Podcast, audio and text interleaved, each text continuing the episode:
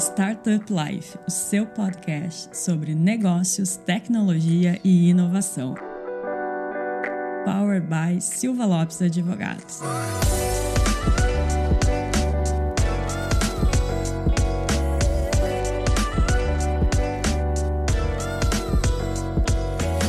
galera, meu nome é Lion Lopes e está começando mais um Startup Life, seu podcast sobre negócios, tecnologia e inovação. Eu vim hoje porque a gente está com convidados aqui mais do que especiais aqui para participar do nosso episódio de hoje e apresenta um pouquinho para nossa audiência quem eles são, Cris, e qual é o nosso assunto de hoje. Como a gente está chegando na reta final do ano, né, no último mês, a gente vai então falar um pouco sobre como foi o mercado tech agora em 2023 e principalmente projetar o mercado tech para 2024. E para isso a gente tem convidados mais que especiais e agora, lá, eu vou me sentir como vocês se sentem quando tá eu e o Cristiano da Cirrus. Por quê? Fica duas, dois crias num podcast, Ah, né? sim. Porque nós temos dois Daniels. Dois Daniels. Então, um deles é o Daniel de Oliveira, diretor-geral da linha de- da PaySmart da Evertech Brasil. Bem-vindo, Daniel. Obrigado aí mais uma vez, obrigado Lion, né, pelo convite, Cris, a gente é parceiro da Silva Lopes há um tempo e acho que é a primeira vez que eu gravo com vocês aqui, mas é um prazer. E só fazendo uma correção, mas não é culpa de vocês, é porque as coisas estão mudando muito rápido. A gente, em fevereiro, a gente foi adquirido pela Evertech, então Sim. os títulos mudaram,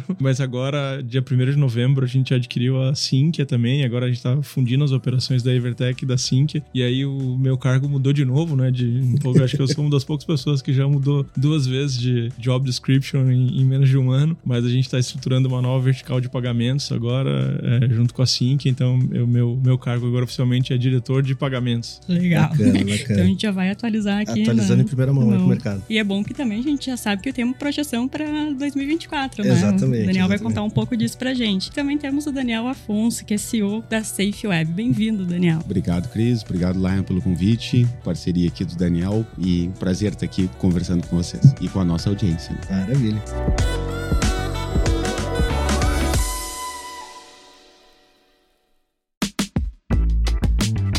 Cris, pra gente aquecer um pouco aqui os motores, posso abrir Claro, aqui já a, a rodada de pergunta? A gente teve nos últimos anos, assim, um ambiente de tecnologia bem aquecido, assim, né? Então, se a gente for analisar 2020, 21 e 22, a gente teve um aumento bem expressivo do mercado de venture capital, mas a gente vê que nesse 2023 a gente teve uma retração no mercado de venture capital, mas a gente teve uma expansão muito grande nas fusões e aquisições. E aqui a gente tá falando com dois empresários que estão no mercado de fusões e aquisições, né? Os dois Daniels passaram por operações. Esse ano a PaySmart foi adquirida, o Daniel da SafeWeb fez aquisições também, agora a Evertech Brasil fez a aquisição da Sinqia. E eu queria entender um pouco da visão de vocês, como vocês enxergam esse mercado hoje de 2023 super aquecido em fusões e aquisições? Vocês acreditam que em 2024 a gente vai passar por algo semelhante ou foi uma tempestade perfeita assim em 2023 para tudo isso acontecer? Eu acho que posso, posso começar aí. Bom, primeiro acho que o ano não acabou ainda lá. Eu acho que Uhum. tem, tem mais coisa acontecendo aí. Digo mesmo. E a gente tá trabalhando muito, tá? Pra que siga, sigam acontecendo coisas e se tudo der certo, talvez a gente tenha mais novidades aí nos, nos próximos tempos. Então não dá pra dizer que o jogo só termina quando acaba, né? Então Sim. 2023 ainda tem mais coisa pra acontecer. E também assim, se for olhar, tudo bem que o N igual a 1 é, é meio ruim, mas a gente se olhar pro olhar internamente, a gente teve um ano muito movimentado com M&A na, na Uhum. companhia, então assim, é, a gente, enfim, teve a aquisição da PaySmart em fevereiro, agora em novembro a aquisição da Sim, que é um, né, um valores expressivos aí no mercado nacional. Então, assim, a, a Evertech, enquanto companhia, tem investido muito no Brasil. A gente é- fica muito feliz também de fazer parte disso e de ver que, quer dizer, o Brasil era uma região meio inexplorada para a companhia até então e agora a gente tá com muita coisa acontecendo, muita perspectiva, muito empolgados e muito animados com o ano que vem, os próximos tempos. Então, da nossa parte, eu posso dizer o seguinte: tem muita coisa para fazer, tem muita, muito problema para resolver de cliente que a gente sabe que está sendo mal atendido e a gente vai continuar trabalhando para fazer 2024 ser um ano ainda mais interessante e movimentado. Legal, legal. Pelas falas aí já sabemos que temos novidades, para Novidades. vem. Será que a gente vai conseguir arrancar alguma É. aqui no podcast? Vamos ver. Do meu lado, gente, eu consigo ter, dentro do grupo, do grupo SafePar, eu consigo ter uma visão bem ampla, assim, das necessidades tanto de uma empresa um pouco mais consolidada, como é que ela está enxergando o mercado, que é a SafeWeb, e a gente tem ali algumas startups que a gente, né, que a gente investiu, que a gente tem no grupo e que estão num estágio, algumas de scale-up, outras ainda mais iniciais. Então, eu vejo claramente o que o Lion colocou, a gente teve uma escassez bastante forte de grana, né, né disponível, de crédito disponível, né? Tem estudos aí que teve retração de 40%. Todo mundo sendo muito mais, né, o investidor sendo muito mais criterioso para alocar recurso e com isso, poxa, a gente olha as nossas as nossas startups, os caras, enfim, todo mundo precisa de recurso, né, principalmente naquela fase de tração ali, sabe que o negócio para de pé, sabe Sim. que é consistente, mas precisa daquela grana para fazer tracionar. Então, aqui surge, eu acho que é boa parte do, do, do aquecimento que teve na questão de M&A também um pouco disso, tá lá. E do outro lado, quando eu olho, por exemplo, a estratégia que a gente adotou na SafeWeb, olhando, né, aí uma companhia mais consolidada, mais Sim. musculosa e tudo mais. A gente tinha um cenário de consolidação de mercado muito claro posto, aonde o outro lado, as empresas menores que atuam no nosso ramo, estavam justamente precisando desse investimento, muitas vezes, passando por um momento de, de estagnação, e a gente entendeu que a consolidação, essa M&A no lado da compra, né, uhum. faria todo sentido e proporcionar uma a consolidação de mercado que eu já falei antes. Sim. Mas então, lá assim, eu entendo que em 2024, mesmo com essa queda de juros prevista aí na economia e tal, que a gente não, não sabe muito certo para onde que vai, com algumas variáveis ainda não definidas, mas eu acho que o cenário de M&A deve continuar aquecido. É legal. Isso é um ponto interessante porque nos últimos, vamos dizer assim, três meses para cá, a gente vem fazendo um trabalho bem forte aqui dentro do escritório, junto com o Pedro, né, que o Daniel ali da Evertech trabalha mais próximo junto com o Pedro. O Pedro é economista aqui. A gente vem fazer um trabalho bem grande de estudo de mercado para entender o que, que tem acontecido com o mercado, né? A gente tem consumido vários relatórios, contratados relatórios para entender. E a gente tem uma previsão de que o segundo semestre do ano que vem inverta um pouco essa lógica. Né? A maioria dos fundos estão fazendo captação e previsão de dinheiro voltar para o mercado a partir do segundo semestre. E isso pode encarecer papéis, né? Então, hoje teve muitos processos de aquisição, justamente pelo um valor mais escasso dentro do mercado, os papéis ficam mais baratos. Dentro da estratégia muito clara de ambos, né? Porque a gente tem aqui a oportunidade de conhecer como que é a estratégia de ambos aqui. Como vocês enxergam isso? Muda alguma questão da estratégia que vocês têm para o próximo ano? Ou vocês têm plano B, plano C para isso? Como que vocês estão enxergando o mercado se ele voltar a ser aquecido novamente? Bom, a nossa estratégia, que vocês conhecem já bastante bem, a gente não não muda, tá lá? Muito provavelmente não mude, porque tem um aspecto bem específico do nosso mercado, né? Do mercado da, da, da certificação digital, de assinatura eletrônica e tudo mais, que a gente, assim, é muito claro que essa indústria toda, ela se pulverizou muito para ver uma disseminação, uma massificação do uso no Brasil, né? uhum. né? E claramente vai passar pela consolidação que eu comentei antes. Então, Sim. tem muitos players, são, é, um, é um número muito grande de participantes, né? Então, é muito natural, isso a gente já viu acontecer em, em muitas outras áreas de atuação no ecossistema de tecnologia. Então, assim, mesmo que aqueça um pouco, mesmo que mude um pouco as variáveis, é pouco provável que a gente mude em termos de estratégia. Sim. Né?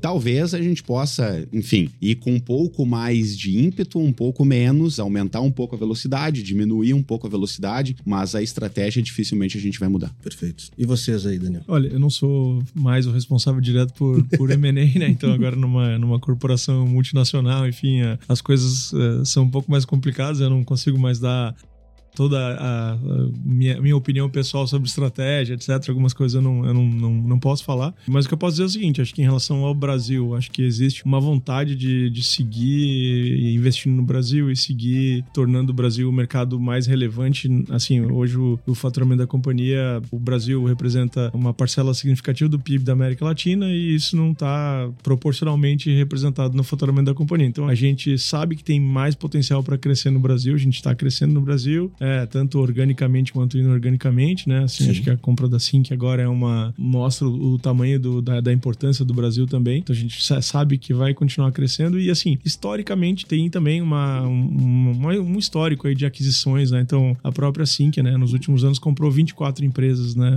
Majoritariamente Sim. no Brasil. Então, assim, existe uma máquina de MA também rodando que tudo indica que ela não vai parar, né? Não é, não é a ideia parar. Então a gente segue também com essa estratégia de continuar olhando o mercado, continuar olhando empresas que fazem sentido, claro, não é qualquer empresa de qualquer maneira, mas sim, acho que tem existe oportunidade ainda de, de seguir com novas aquisições também. Perfeito. Até aproveitar, né, Cris, a oportunidade aí. A gente falou tanto da SafeWeb, falou da, da Evertech. Fale um pouco do negócio de vocês também, né? Porque a gente, todo mundo se conhece aqui, mas talvez o pessoal lá do outro lado não, não conheça ainda. Daniel, fala um pouquinho do que, que é a SafeWeb, depois, Daniel, fala um pouquinho do que, que é a Evertech também. Bom, pessoal, a SafeWeb é uma, uma empresa que foi uma empresa de tecnologia que nasceu com uma cultura muito forte de segurança da informação. Isso quando se falava muito pouco ainda em segurança da informação. A empresa é fundada em 96, já uhum. tem algum tempo de estrada. E aí, ainda no, no início da trajetória, surgiu a, a, infraestrutura de chaves públicas no Brasil, foi Sim. criada, né? ICP Brasil e a, a toda a questão questão do, certificado digital, a certificação digital. E aí a gente entendeu que aquilo ali tinha uma, enfim, tinha tudo a ver com o nosso core de segurança da informação e era uma oportunidade muito boa de ter um produto que tivesse potencial de massificação. E aí a gente foi, assim, um dos pioneiros da certificação digital no Brasil. Falando em termos de Rio Grande do Sul, sem dúvida, nós fomos pioneiros, mas inclusive um do Brasil. E aí ao longo do tempo foi uma trajetória que a gente foi galgando dentro dessa questão da infraestrutura de chaves públicas e até hoje o certificado digital ainda é um dos carros-chefes da companhia. Então, pode-se dizer que a Safe é uma das fábricas de certificado digital que existe no Brasil e depois, obviamente, existe muitas empresas que revendem esses certificados digitais que o empresário, do modo geral, acaba emitindo em algum local, agora até por videoconferência, né, já há algum tempo, mas existem algumas que detêm a tecnologia, digamos assim, e a Safe é uma delas. Além disso, a gente acabou constituindo algumas outras operações, como eu comentei antes, né? A gente formou um grupo empresarial que se chama Grupo SafePar. Uma das operações é uma operação de meio de pagamento, que se chama Safe to Pay. A gente tem também uma empresa focada em formalização eletrônica de documentos, que é a Plurio, que atua no mercado tanto de assinatura simples, assinatura qualificada de documentos eletrônicos, e uma operação voltada para compliance e gestão de risco. Também aí me perguntam muito se a Safe, que é a Safe Comply, né? Ah, Daniel, a Safe Comply é uma empresa voltada para LGPD? Sim, também, gente. A Safe Comply, ela atua ajudando as empresas a se adequar a LGPD com um software de gestão de risco e compliance, mas não só a LGPD, mas também qualquer estratégia que a empresa tenha de privacidade de dados, segurança da informação, como ISO 27000 e assim por diante. Então, esse é um pouquinho do nosso ecossistema. Legal. E o, Daniel, eu tive a, a oportunidade de, de conhecer um, um, uma sala cofre, que isso é um negócio inacreditável, assim. Olha, ele voltou muito impressionado. É, eu achei muito legal. Eu realmente falei, achei muito legal mesmo, porque tudo aquilo que tu vê de sistemas de segurança, né, com Chinese Wall e daí checkpoints para tu conseguir acessar, isso tudo é de verdade, assim. Não é só de fantasia, né, Daniel? Não, tem uma a ICP Brasil, ela requer, ela tem um regulatório bem bem robusto, né, para tu, enfim, para tu ser uma autoridade certificadora, ser uma, uma autoridade de carimbo do tempo, alguns credenciamentos que a gente obteve ao longo do tempo tu vai tendo que ter, a, adequando, né? Estrutura física, estrutura lógica, estrutura de pessoas e assim por diante. Então tem, tem uma estrutura bem, bem robusta envolvida ali. Legal. E Daniel, fala um pouquinho. Acho que pode começar pela Smart. Eu vou fazer um outro comentário uh, engraçado, né? A gente entrou aqui nessa sala foi em 2021. Final de 2021. E daí, olhando ali na recepção, tinha lá um, uma empresa chamada Smart. E daí eu falei assim, pô, esses caras devem, né, pelo nome, com certeza trabalhar uma fintech, né? Daí eu falei pro Lucas, vai lá, bate lá na porta dos caras. E foi literalmente assim que a gente criou o relacionamento com a PaySmart. Fala um pouquinho de como que surgiu a PaySmart, da onde que surgiu a Evertech e um pouquinho mais do negócio. Eu, vou é, só reforçar aqui, como tem muito Dani nessa mesa aqui, eu vou, né, que o Daniel Oliveira da PaySmart, só pro, pro ouvinte não se... Eu, tô, eu já tô me perdendo aqui, imagina que tá escutando a gente sem, sem nenhuma dica de vídeo, né? Mas a PaySmart foi uma empresa fundada em Porto Alegre em 2004, ainda com com, outro nome. Depois a gente passou por uma fase de, de aceleração e depois, é, enfim, mudamos o nome para PaySmart para ser uma plataforma de pagamentos. Então a gente começou como uma plataforma de pagamentos para emissores de cartão, emissores de programas de benefício. A gente, enfim, no, logo no início a gente era uma empresa totalmente bootstrap de consultoria. Aí aos poucos a gente foi fazendo software. Depois a gente montou uma plataforma, colocou essa plataforma na nuvem, começou a fazer essa plataforma como serviço. E aí mais para frente virou uma processadora de, de, de meios de pagamento. E quando a gente se conheceu, né? Porque a gente também constituiu uma outra empresa, uma, uma instituição de pagamentos, para poder fazer serviços é, de valor agregado, assim, a, acima do, do, da camada de processamento, facilitar a vida de emissores que queriam se plugar no ecossistema de pagamentos, né? E aí foi que a gente conheceu a Silva Lopes e tem sido cliente desde então aí. Então foi, foi aí que começou, começou o relacionamento, né? A gente tinha já essa empresa que foi evoluindo para ser uma processadora de pagamentos, criou uma IP também, né? Uma instituição de pagamentos, e aí a gente passou a trabalhar juntos. Mas depois, isso a gente vem, vem crescendo aí e vem crescendo forte nos últimos anos, chegou a crescer dois dígitos aí em, em alguns anos seguidos, assim, né? Crescemos 70% em 2021, mais de 90% em 2022, enfim, foi né, uma fase de, de, de, muito crescimento, assim, rápido. E aí, então, agora em fevereiro de 23, a gente foi adquirido pela Evertech, que é uma empresa multinacional que atua em, em 26 países, tem operações em 26 países e tem uma plataforma de processamento, mas não só para emissores, para processamento adquirente, tem também é, muita coisa em relação a, a antifraude, né, sistemas de prevenção à fraude. E agora com a Sinqia, quer dizer, uma atuação ainda maior aí com novas verticais também. A Sinqia tem software para core bancário, tem é, software para consórcios, tem software para previdência, enfim, tem é, para Pix, enfim, tem uma série de serviços aí. E agora, então, quando a gente fala o que, que é a PaySmart, o que, que é a Evertech, o que, uhum. que é a uhum. Evertech mais Sinqia, acho que eu preciso de um podcast inteiro para poder, poder explicar o portfólio, né? Mas eu acho que a PaySmart agora deixou de ser uma empresa isolada, virou uma subsidiária da Evertech e uma plataforma. Né? Então, hoje a PaySmart é uma das plataformas que a gente tem, é uma plataforma para processamento de meio de pagamento para emissores, né? E aí conectada a essas outras pecinhas aí do ecossistema da Evertech, que, claro, daí, como eu disse, é algo bem maior e mais amplo, né? Sim, perfeito, perfeito.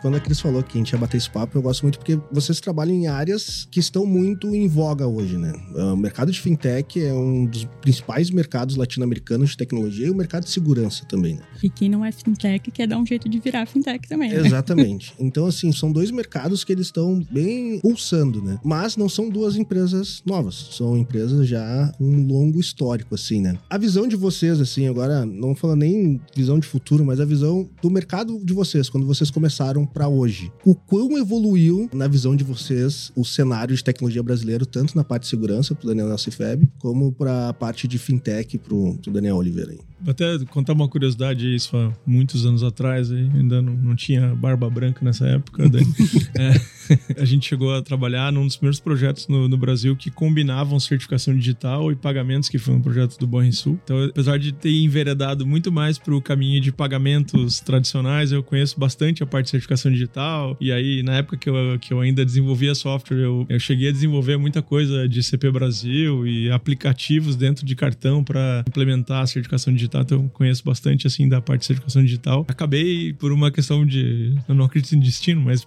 a vida me levou mais para o mundo de pagamentos do que do mundo de certificação digital em si, mas é uma área que eu ainda sigo e acompanho e tenho muito carinho, muita gente conhecida que eu gosto e tal, então é uma área que eu conheço e, e curto. Assim, eu, eu vejo hoje, falando de evolução de fintechs nos últimos anos, acho que qualquer pessoa na rua que você perguntar, ela sabe o que significa a palavra fintech, ela provavelmente pode até não saber exatamente a definição de fintech fintech, mas ela, ela sabe o que, que os bancos digitais têm trazido de benefício para a sociedade, o que, que pagamentos podem fazer, né? E principalmente comodidade pode fazer para melhorar a vida das pessoas. Então, e aí entra, a gente está falando de pagamentos por aproximação, está falando de Pix, está falando de ter um aplicativo no celular que pode fazer pagamentos, sabe? Pagamentos no e-commerce, enfim. Então, eu acho que a facilidade que, que a gente pode ter com pagamentos no século XXI, isso está mais palpável para as pessoas, né? Isso é algo que antes era muito abstrato, era uma coisa que pouca gente tinha acesso a pagamentos eletrônicos de uma maneira conveniente, simples, etc. Não é nada assim super novo, né? Se a gente olhar para a base da tecnologia de pagamentos hoje que a gente usa em bancos, etc, é uma tecnologia que a Europei, Mastercard e Visa fizeram lá no final dos anos uhum. 90, início dos anos 2000, chamada MV. Então essa tecnologia é a base que a gente tem hoje para pagamentos de maneira global assim, e é uma coisa que já existe, né, desde o início dos anos 2000. Mas agora isso está acessível para qualquer pessoa, quer dizer, qualquer pessoa hoje tem na sua carteira um cartão de pagamentos com aproximação, tem um celular que faz pagamentos por aproximação. Se não tiver uma antena NFC no celular, a pessoa consegue fazer via QR Code, consegue fazer Pix. Então, esse ecossistema de pagamentos que a gente vem falando há 20 anos e que ele era um pouco inacessível, ele passou a ser palpável. Então, as pessoas Sim. têm isso na palma da mão hoje. Eu acho que tá um pouco mais materializado. Tá mais fácil pra gente explicar o que a gente faz. Há 20 anos atrás, a gente cortava um dobrado para explicar pra família que diabos que a gente tava fazendo, né? Sim. Com uma processadora de pagamentos e, sei lá, falando de e aí, segurança e tudo mais que a gente precisa para garantir que os pagamentos aconteçam de forma segura.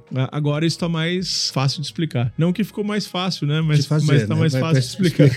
e teve uma adesão muito grande, né? Sobretudo, claro, com o período que a gente viveu, que não foi um período bom, mas teve uhum. esse seu lado positivo, que teve mais gente aderindo à tecnologia durante a pandemia, né? Mas foi um período que muita gente começou a, a utilizar pagamentos eletrônicos, né? Eu mesmo confesso sim, que a última sim. vez que entrei no banco foi no, no início da pandemia para desbloquear o meu celular, para poder sim. fazer pagamento. E até, assim, algumas questões culturais, assim, por exemplo, que a gente via, né? No, no Brasil, me chamaram muitas vezes para falar sobre isso, por exemplo, fraudes. Ah, tinha alguém que falou que o cartão por aproximação não era seguro, porque tinha um vídeo de alguém no metrô que tinha sido roubado, etc. Enfim. E aí, quando a gente vê, isso deixou de ser já uma coisa do imaginário, uma coisa meio mitológica, e passou a ser um negócio do dia a dia. Então as pessoas estão vendo que aquele negócio funciona, que dá para pagar com aquela conveniência, enfim. Então deixa de ser um negócio é, mirabolante que aparece no Fantástico e tal, e passa a ser algo que tá no dia a dia das pessoas, né? É um pouco mais palpável. Então acho que isso também, essa essa aculturação da população contribui para a gente ter algo que era meio assim esotérico, agora é um negócio que está no dia a dia de todo mundo, né? Não é mais uma, uma abstração.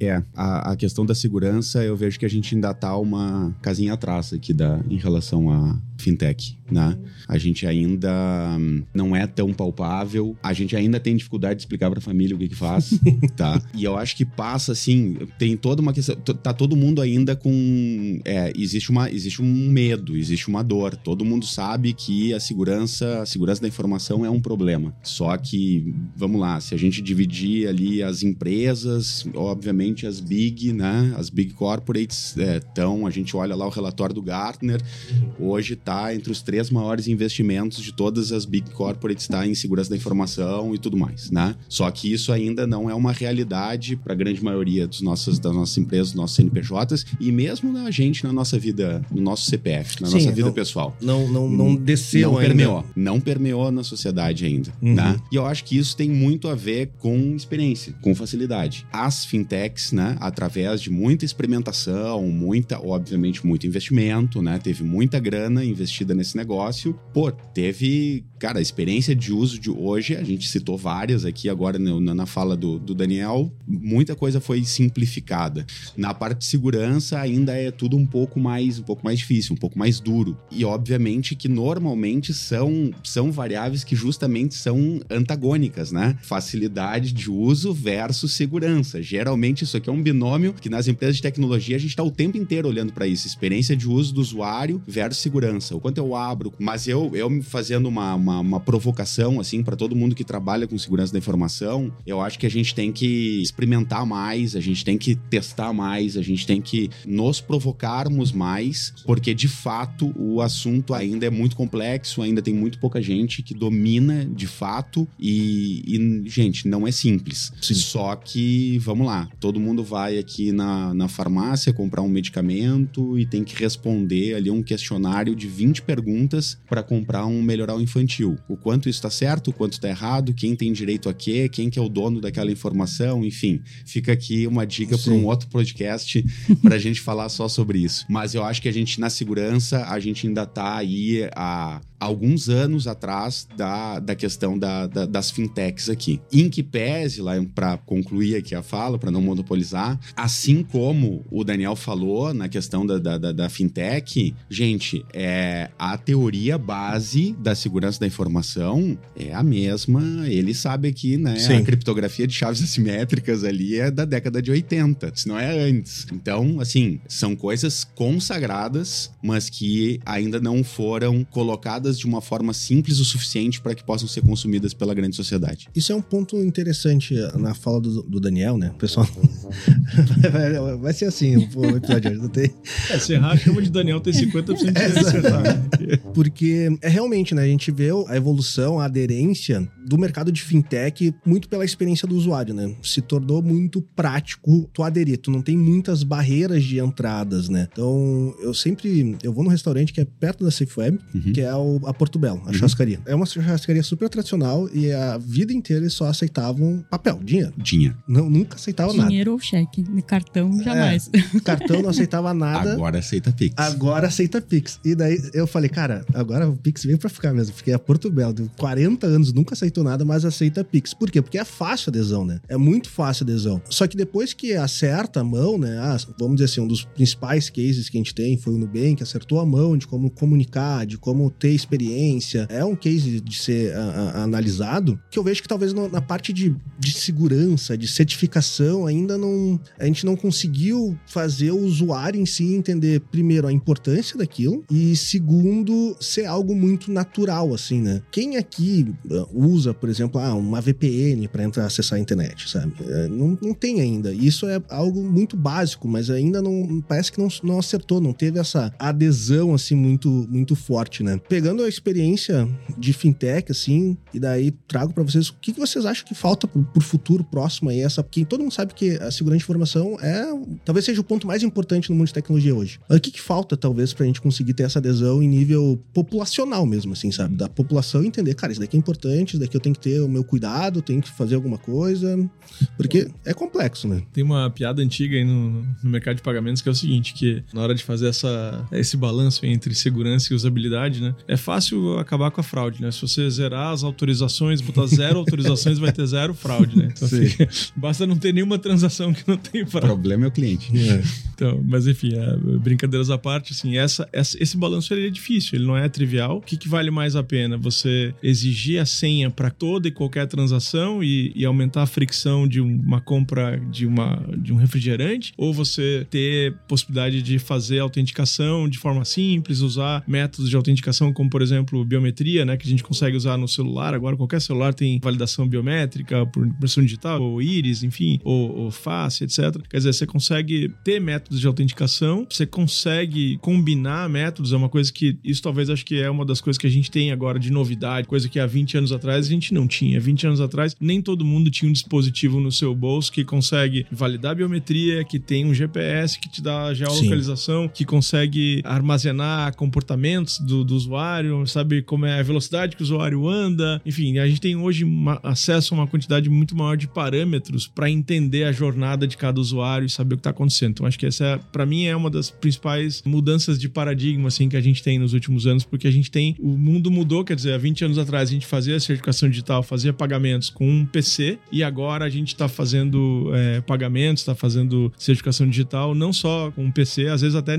até muita gente sem nunca ter usado um PC ou raramente usando um PC, mas a gente tem um dispositivo que é quase universal, né? Então acho que essa é uma das diferenças. Mas eu acho que tem muito potencial aí justamente para as empresas que conseguem entender essa jornada do usuário, entender que não adianta você ter 100% de segurança e zero usabilidade e nem 100% de usabilidade e zero segurança, né? Que a gente tem que medir e tem que ter cenários, tem que entender cada jornada tem uma, tem uma forma de, de, de fazer, acho que tem mais sentido. A gente, na Evertech, né, a gente é, gosta muito de olhar para essa questão de dar possibilidade de escolha para o usuário. Então, uhum. uma pessoa, por exemplo, ela, ela, de repente vai lá nessa churrascaria que você falou e ela lá não tem uma maquininha de cartão, então ela vai é, pagar com Pix. O cara só aceita Pix lá, né? Mas você vai num outro restaurante, quer dizer, tem uma, onde tem uma fila, provavelmente lá vão, vão ter algumas maquininhas de cartão. E aí você vai lá e paga com um cartão por aproximação ou um celular, quer dizer, com uma experiência muito mais rápida que Sim. o Pix ainda, né? A gente uh, tá falando de ter é, uma evolução do Pix no futuro para ter Pix contactless, etc. Uhum. Mas hoje em dia, uh, se você olhar o tempo de uma transação com o Pix e o tempo de uma transação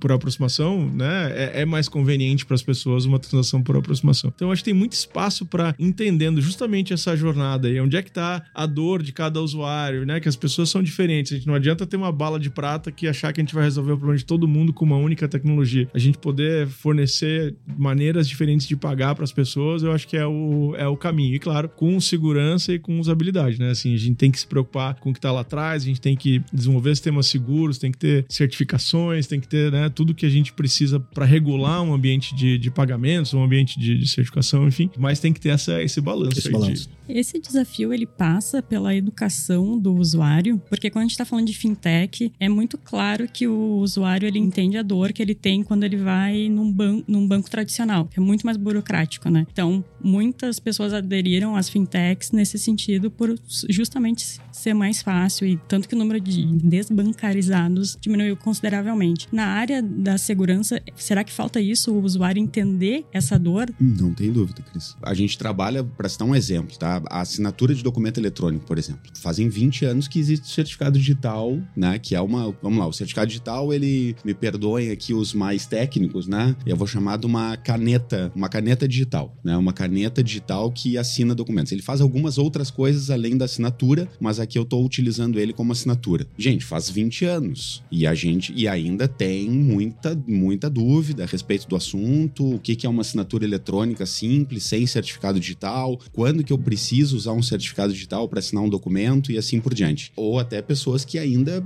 gente, preferem não, não aceitar a assinatura de documento eletrônico. Mas isso passa, não tem jeito, as coisas têm um tempo de amadurecimento, tem um tempo de aculturamento. Então, na parte de segurança, eu vejo a mesma coisa. Mas eu quero fazer uma provocação aqui para os nossos telespectadores de enxergar também sobre um outro ângulo, tá? Que a gente conversa bastante sobre isso lá na SafeWeb. Hoje em dia, todo mundo olha muito para a segurança de barreira. E a gente, aqui o Daniel comentou sobre o desenvolvimento de sistemas seguros. Isso é um negócio, uma visão muito interessante, que é eventualmente, mesmo que tu tenha um dado roubado, por exemplo, vou usar o termo roubado, tá? Se esse dado ele tiver suficientemente ofuscado dentro da base de dados lá que foi raptada, Sim, não tem muita utilidade. não tem utilidade nenhuma. É legal, eu tenho um backup aqui dessa minha base de dados, tranquilo, eu subo o meu backup e vida que segue. Agora, o problema é que normalmente quando acontece esses eventos, né, tu tem ali CPFs, enfim, uma série de informações e tal, tudo expostas. Então, existe sim um aculturamento da população e existe também, tecnicamente, se dar mais valor ao desenvolvimento de soluções que são seguras. Sim.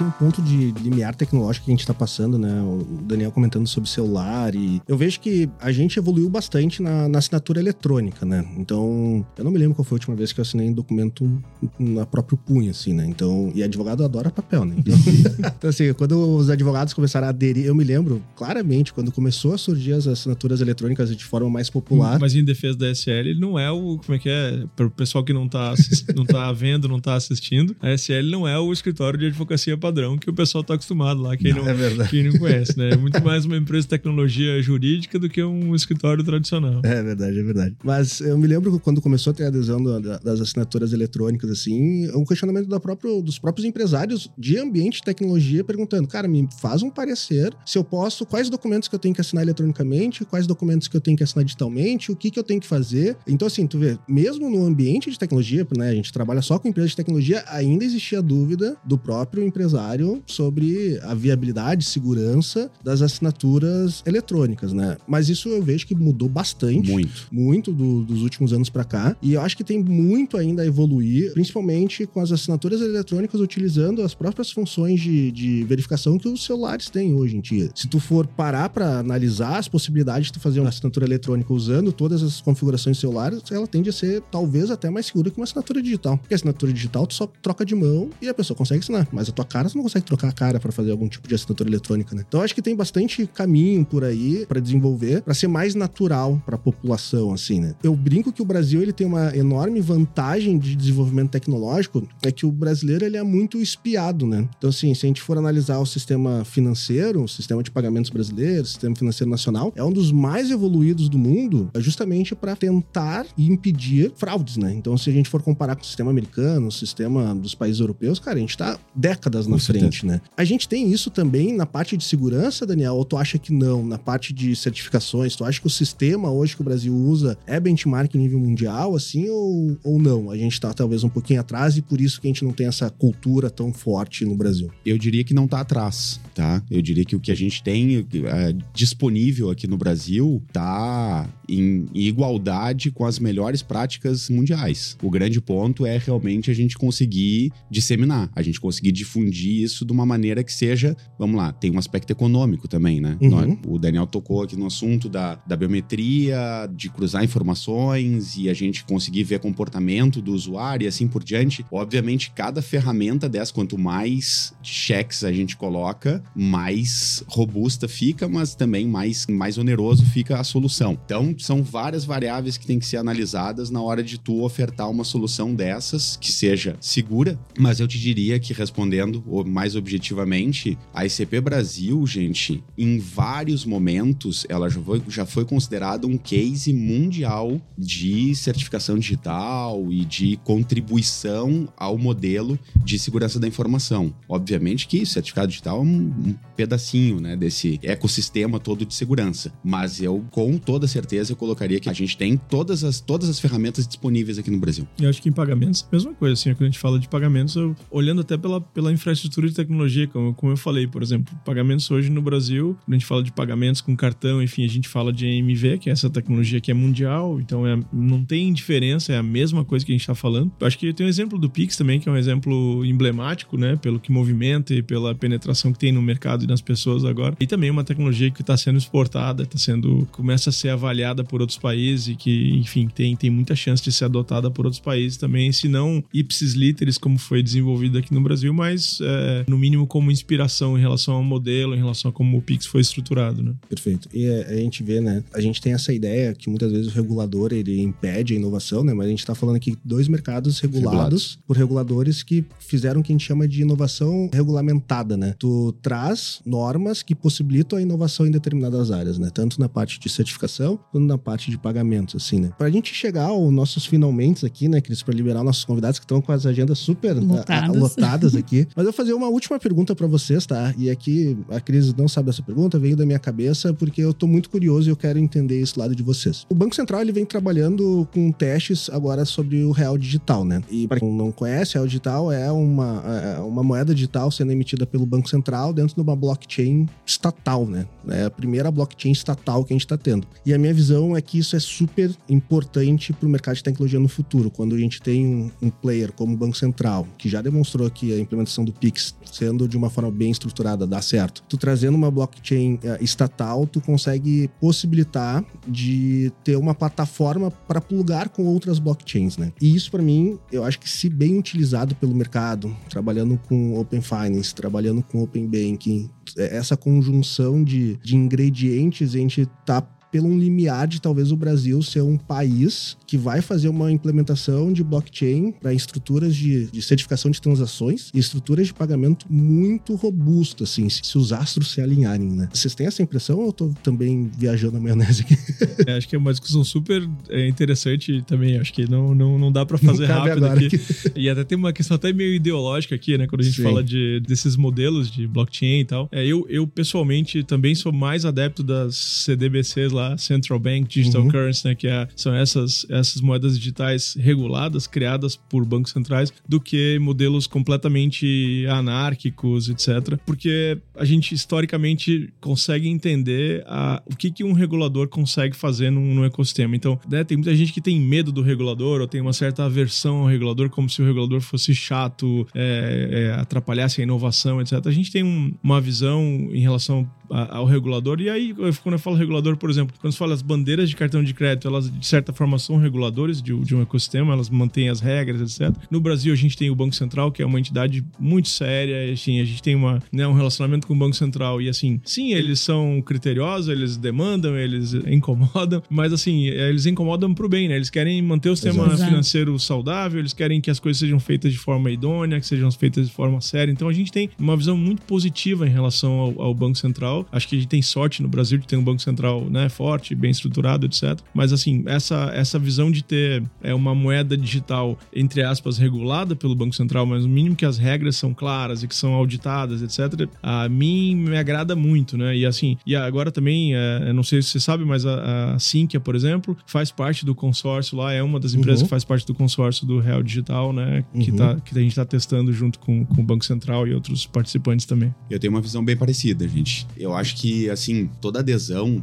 a uma tecnologia, um processo, um método novo, tudo que tu conseguir remeter um nível maior de confiança é muito importante, acelera o processo de adesão, né? E não tem dúvida que o, o governo participando, seja através do, do, do, Banco Central, isso remete confiança. E a figura do órgão regulador também, gente, é, é fundamental ter um órgão regulador, entendeu? Sim. Porque não, isso o pessoal confunde muitas vezes com liberdade econômica, enfim, aí a gente entra uhum. com um pouco de, né, com outros vieses aqui, uhum. mas a presença de um órgão regulador forte, isso é fundamental para a organização dos negócios. Agora, de que forma que ele vai arbitrar depois o jogo? Bom, aí pode ser um pouco mais invasivo, um pouco menos, né? Pode interferir mais nos negócios da iniciativa privada ou um pouco menos, mas o fato de ter um órgão regulador dando as regras do jogo e mostrando como esse jogo vai ser jogado, isso eu vejo como fundamental. E sim, pode colocar o Brasil, a gente tem potencial de assim, de ter um pioneirismo forte e uma projeção muito grande depois para frente. Perfeito. Lion, posso fazer uma última pergunta? Claro. Eu sei que, ele, que a gente precisa liberar, mas queria retomar um pouquinho aqui o nosso início da conversa, que a gente falou de M&A, falou de investimentos, falamos sobre 2024. Então, para quem está nos ouvindo e quer captar um investimento, quais são as dicas de vocês? Bom, acho que a primeira coisa é ter uma operação um legal, bom. um produto bom. então, é assim, não, acho que tem, tem investidor que olha para outras coisas, mas eu posso dizer, no nosso caso, sim, acho que ter alguma coisa, se tem uma empresa de pagamentos, né, que, enfim, relacionada a, a pagamentos ou as tecnologias que a gente está trabalhando na, na, na Evertech mais sim, que é, enfim, uma empresa que está gerando receita, que tem usuários, que está crescendo, acho que isso é, é uma coisa, é o que faz o investidor se interessar, né, assim, primariamente. Tem outros tipos de, de investimento e outro, outras teses, né? Olhando pro, pro nosso, nosso negócio, assim, isso é o que faz o investidor se, se interessar. Aí o caminho, assim, aí tem muitos caminhos, tem muitas Sim. possibilidades, mas acho que a primeira coisa é isso, é ter um produto que, que tá crescendo e onde o capital pode ajudar a crescer mais rápido. Perfeito. Eu colocaria, acrescentaria em relação ao que o Daniel falou, a questão do, do time, tá, gente? É cada vez mais importante. Assim, já surgiram ali na Safe ideias fantásticas, maravilhosas, que a gente tentou criar produtos, serviços, até criar novas unidades de negócio, mas que algumas vezes, por falta de pessoas que, que pudessem tocar aquela iniciativa, as coisas não foram para frente. E algumas outras vezes, ideias até não tão incríveis, Fazer uma brincadeira aqui, como por exemplo, um meio de pagamento. Não, meio de pagamento é uma ideia incrível. Mas que a gente conseguiu alocar um time legal e, e focado e dedicado no negócio. Então, gente, assim, ó, pessoas é, é, é o que realmente faz a diferença diferença. E eu corto, só pra parecer que eu não, sim, sim. Eu não falei, mas eu concordo com o meu xará aqui.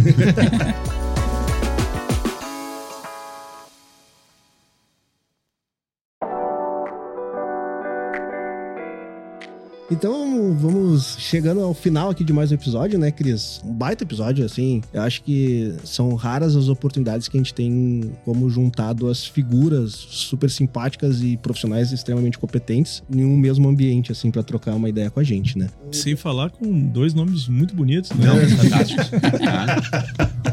então, pessoal, pô, muito obrigado pela disponibilidade de tempo de vocês, conseguir vir aqui nos visitar, gravar, compartilhar o conhecimento de vocês. Deixa aberto aí os secadinhos finais, então quem quiser conhecer mais a SafeWeb, quem quiser conhecer mais a Evertech Brasil, o PaySmart, as iniciativas, deixo aí o, o espaço para vocês. Muito obrigado pela disponibilidade, gente. Muito bom. Agradecer o convite para participar. Experiência muito boa. Bater um papo aqui com o meu xará também. E, gente, quem uh, tiver a oportunidade de conhecer um pouco mais sobre a SafeWeb, podem entrar no, no site lá, safeweb.com.br. Tem basicamente todo o nosso, nosso portfólio lá e tudo que a gente pode oferecer de soluções. Obrigado, gente. Obrigado aí. Lion, mais uma vez. É um prazer também estar aqui. Prazer, Dani. Prazer conhecê-lo ao vivo aí. É, e a gente também é, fica à disposição aí para os próximos papos. E também são muitas empresas para falar agora, para dar a lista do site, mas eu vou falar Sinqia, então, que escreve com S-I-N-Q-I-A, sinqia.com.br, que é a nossa, né, o novo membro da família aí. A gente está muito feliz com essa aquisição e fusão das operações aí. Então, fica também a dica para conhecer um pouco do portfólio da Sinqia e várias coisas legais que a gente vai estar tá fazendo e que vai fazer daqui para frente. Maravilha. Então tá, pessoal. Chegamos aqui ao final de mais um episódio de Startup Life. Espero que vocês tenham gostado e nos ouvimos no próximo episódio, né, Cris? Até lá.